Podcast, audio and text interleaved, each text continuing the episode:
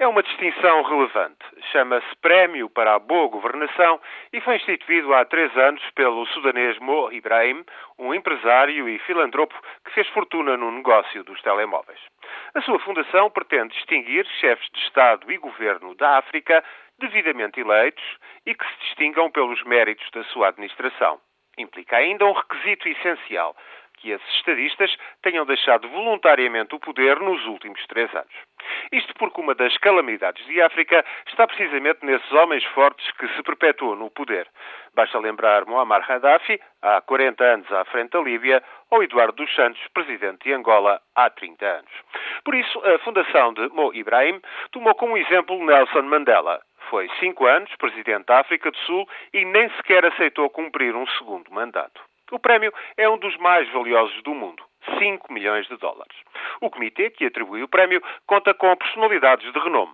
Basta indicar o antigo secretário-geral das Nações Unidas, Kofi Annan, a antiga presidente da Irlanda e alta comissária da ONU para os Direitos Humanos, Mary Robinson, o Nobel da Paz, como o finlandês Marty Ahtisaari, ou o tanzaniano Ahmed Salim, ex-secretário-geral da Organização da Unidade Africana. Em 2007 premiaram Joaquim Chissano. É certo que o moçambicano sucedeu a Samora Machel em 1986, mas, fim da Guerra Civil, foi eleito presidente em 1994 numa votação democrática. Cumpriu dois mandatos, bem razoáveis, e retirou-se.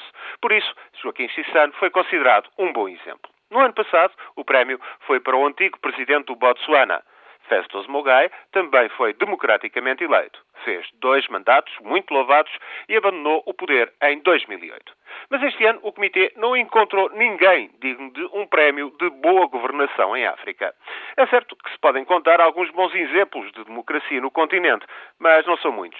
Cabo Verde é um desses casos. Na África do Sul, o regime democrático também ganhou raízes, mas o resto é uma calamidade. Golpes de Estado na Guiné-Conakry, eleições fraudulentas no Gabão, corrupção endémica na Nigéria, desgraças do Zimbábue aos Camarões. Portanto, nem um exemplo de boa governação para a amostra. Nenhum para a amostra.